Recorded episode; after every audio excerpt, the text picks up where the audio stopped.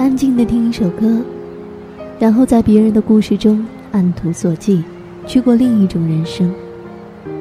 终于知道，其实，在这个庞然的世界中，你并不是孤单的一个。轻轻问候一句：“你好，我是珊珊。”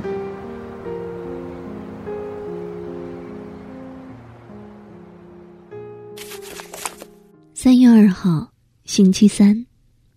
被同一块石头绊倒两次的人，真的是白痴。那我是什么？他还是打来电话了，口气就像是没有发生过任何事一般。或许我和他，就会这样一辈子进行下去吧，吵吵闹闹的。毕竟，人还是在你的身边。阿芳说：“不懂我为什么这么犯贱，没有勇气离开。这场考试，我是一个跑错考场的应试生，却又期待着什么金榜题名。我犯贱，或许吧。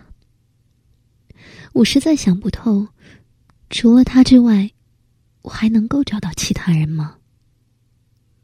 地吗？”我真的不是做梦的小女孩我也过了做梦的年纪，别拿三毛那一套为爱走天涯的事情来唬我。真的觉得好累，好累，自己都不知道未来该怎么办。是我贪心了吗？真的是这样？